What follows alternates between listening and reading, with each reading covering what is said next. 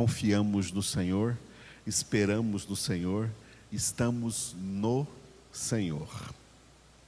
Nós que somos de Deus, nunca estamos em crise. Nós sempre estamos em Cristo. Aleluia. E por isso não temos nenhum motivo de murmuração, nem de lamentação, nem de reclamação, mas apenas de, em tudo, dar graças ao Senhor. Vamos ser nessa manhã alimentados na palavra de Deus, nesta única epístola do apóstolo Paulo, que tem um único capítulo, Filemão. Uma carta que Paulo escreveu a um dos homens que ele evangelizou, um dos homens aos quais ele anunciou a palavra de Deus, este homem aí de nome Filemão. Escreveu essa cartinha de um capítulo único, de 25 versículos, que não são mais palavras meramente de Paulo para Filemão, mas palavras de Jesus para nós. Enquanto nós estaremos lendo juntos, o Espírito de Deus está usando essa espada, é a espada do Espírito, a palavra de Deus, para operar profundamente em nossas vidas. Todos juntos, então, leiamos Epístola de Paulo a Filemão. Paulo, prisioneiro de Cristo Jesus, e o irmão Timóteo, ao amado Filemão, também nosso colaborador e a irmã Afia e a Arquipo, nosso companheiro de lutas, e a igreja que está em, em tua casa.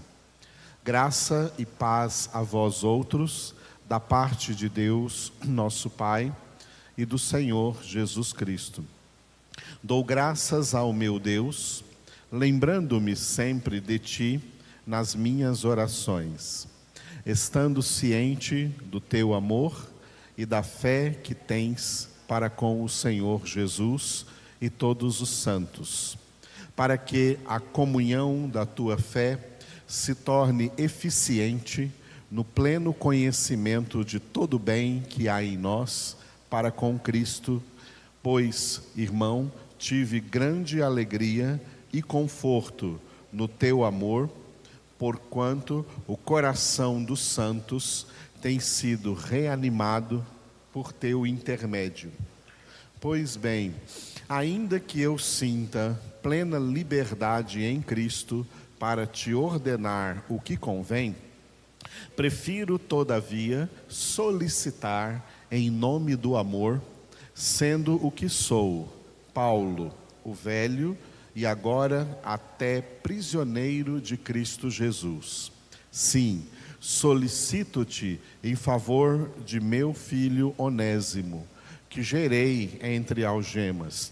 Ele antes te foi inútil, atualmente, porém, é útil a ti e a mim. Eu te envio de volta em pessoa, quero dizer, o meu próprio coração eu queria conservá-lo comigo mesmo, para em teu lugar me servir nas algemas que carrego por causa do Evangelho. Nada, porém, quis fazer sem o teu consentimento, para que a tua bondade não venha a ser como que por obrigação, mas de livre vontade. Pois acredito que ele veio a ser afastado de ti temporariamente, a fim de que o recebas para sempre. Não como escravo, antes muito acima de escravo, como irmão caríssimo, especialmente de mim e com maior razão de ti, quer na carne, quer no Senhor.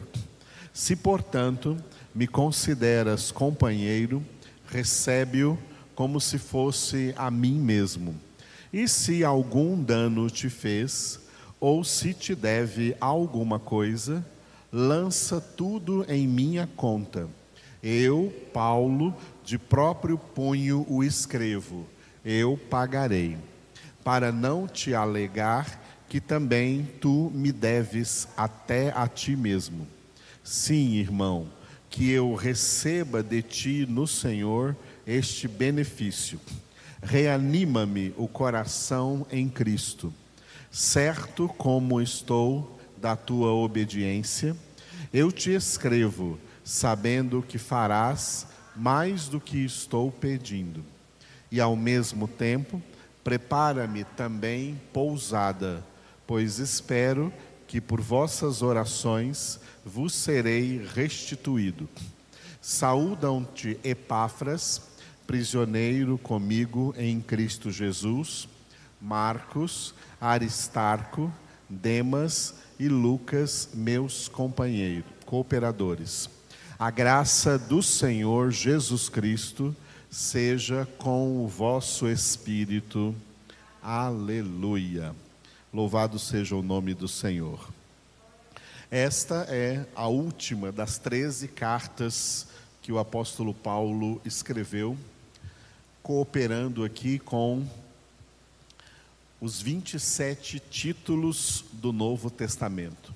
De tudo que foi escrito no Novo Testamento, 13 cartas foram inspiradas pelo Espírito de Deus ao apóstolo Paulo.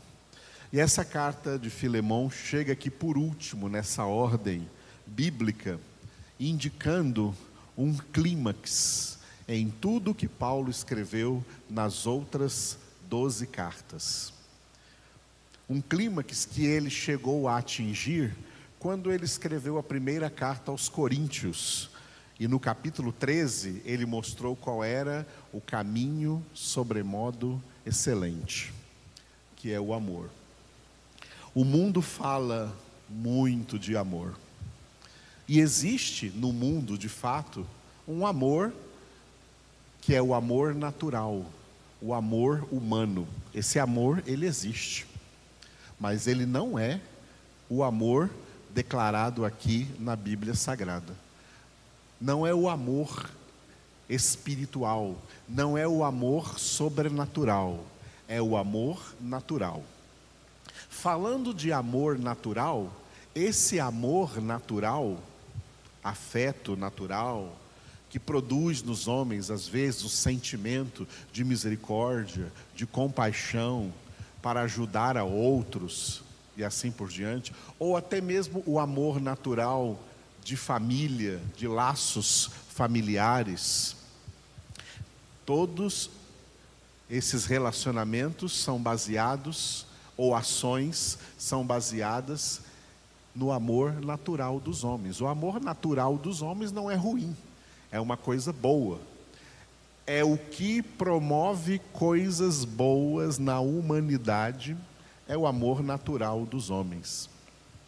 Assim como o que produz coisas más, terríveis na humanidade, é o contrário, é o desamor também natural dos homens.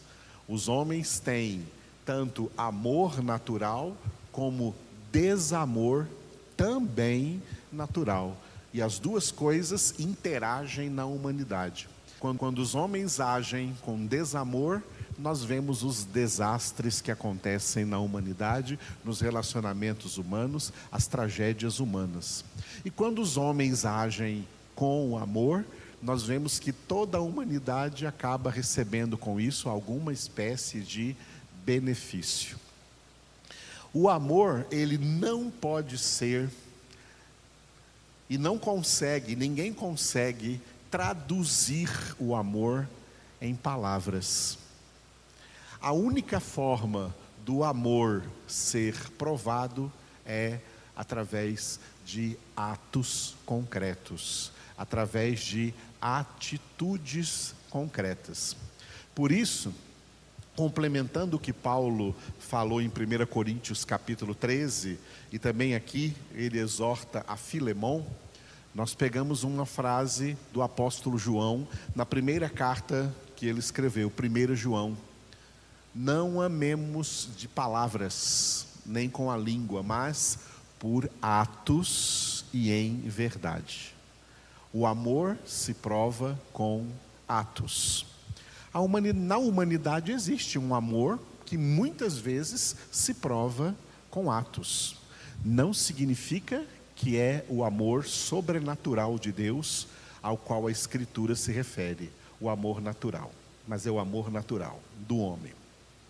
Se o amor natural humano já é capaz de realizar coisas tão grandiosas no mundo, coisas tão boas e benéficas no mundo, agora imagina o amor de Deus. O amor que vem de Deus. Esse é diferente.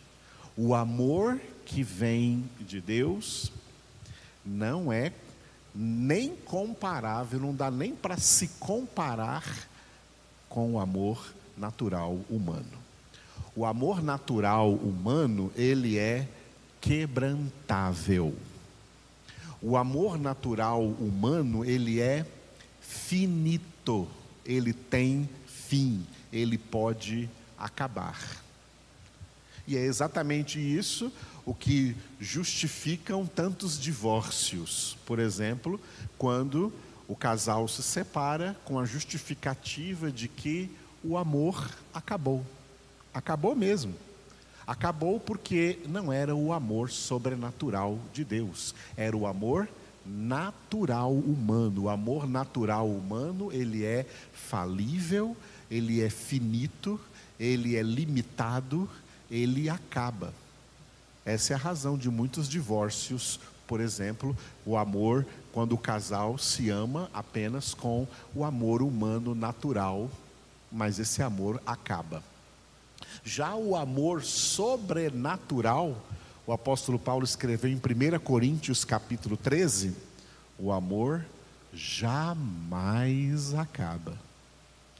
Esse amor que jamais acaba é o amor, citando ainda 1 Coríntios 13, que tudo crê, tudo espera, tudo suporta, que não busca seus próprios interesses, que não arde em ciúmes, que não tem inveja, que não se ensoberbece, o amor que resiste a tudo, tudo suporta e jamais acaba. Ao invés de acabar, esse amor tem a tendência de aumentar, de evoluir, de crescer na vida dos filhos de Deus. Por quê?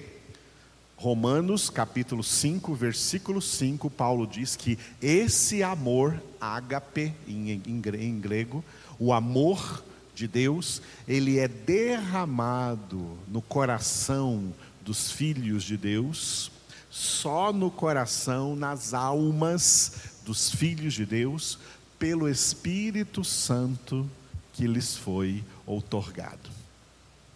E esse amor também é citado pelo apóstolo Paulo como a principal das nove características do fruto que o Espírito Santo produz dentro dos filhos de Deus. Gálatas 5, 22, 23. O fruto do Espírito é amor, paz, alegria, longanimidade, benignidade, bondade, fidelidade, mansidão, domínio próprio. Nove características, e a principal delas, o amor. O amor de Deus em nós é um amor sobrenatural. Se o amor humano é capaz de grandes coisas, muito mais o amor de Deus é capaz de coisas tão tremendas que no livro dos Cântico dos Cânticos de Salomão está escrito que esse amor é mais forte que a morte. Jesus amava Lázaro e como ele amava Lázaro, ele chorou diante da tumba de Lázaro e tirou Lázaro da morte manifestando nele o milagre da ressurreição. Jesus fez aquele milagre ali por amor, ele amava Lázaro e as suas duas irmãs, Maria e Marta.